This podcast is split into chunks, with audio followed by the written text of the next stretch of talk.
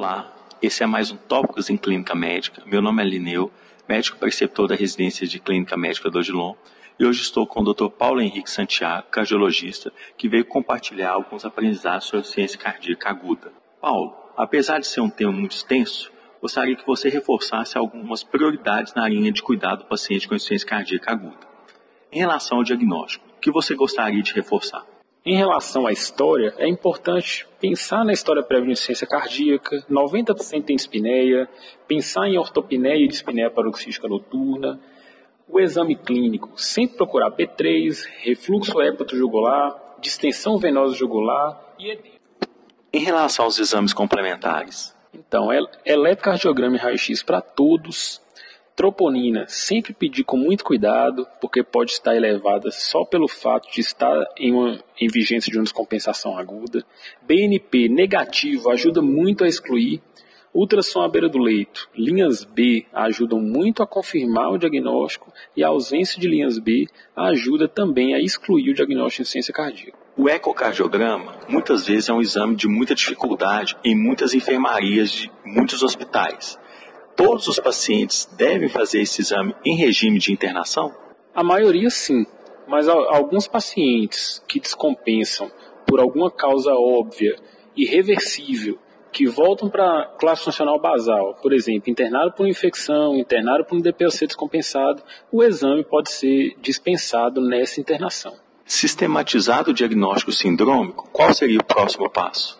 Classificação por perfis hemodinâmicos. A gente vai classificar em úmido ou seco, de acordo com sinais de hipervolemia ou não, e em quente ou frio, se o paciente tem ou não sinais de hipoperfusão. Lembrando que os principais sinais de hipoperfusão são hipotensão, redução do volume urinário, estado mental alterado e enchimento capilar retardado. Em relação à busca etiológica, que você nos orienta? O paciente com IC descompensada, a gente tem que pensar sempre em dois aspectos da doença.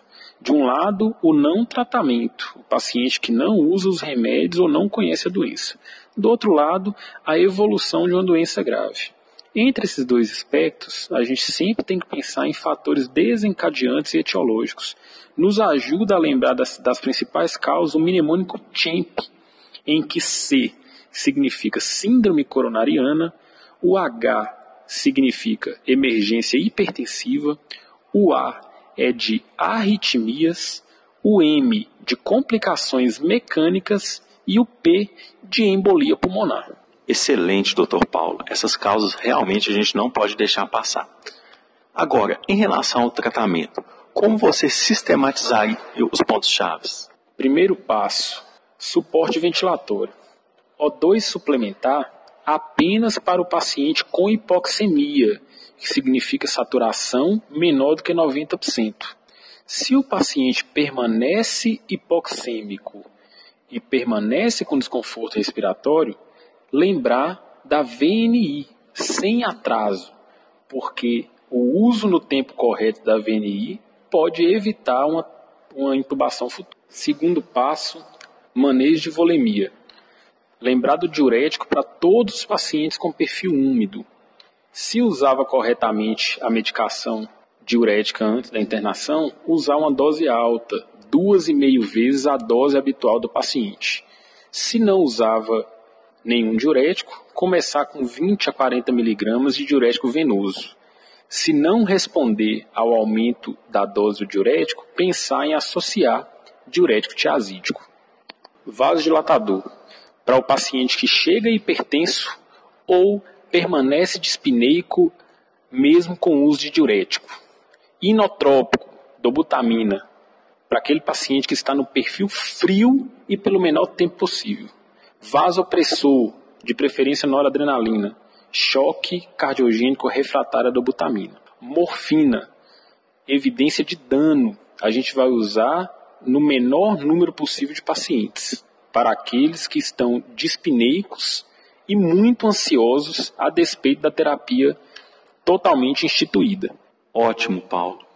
Em relação às medicações de uso crônico, há, há dúvidas que sempre perpetuam. Beta-bloqueador, suspender ou manter? A gente vai manter para a maioria lembrando de suspender em caso de bradiarritmia sintomática ou nos pacientes com perfil frio. Muito obrigado, Paulo. Espero que todos tenham gostado. Até a próxima.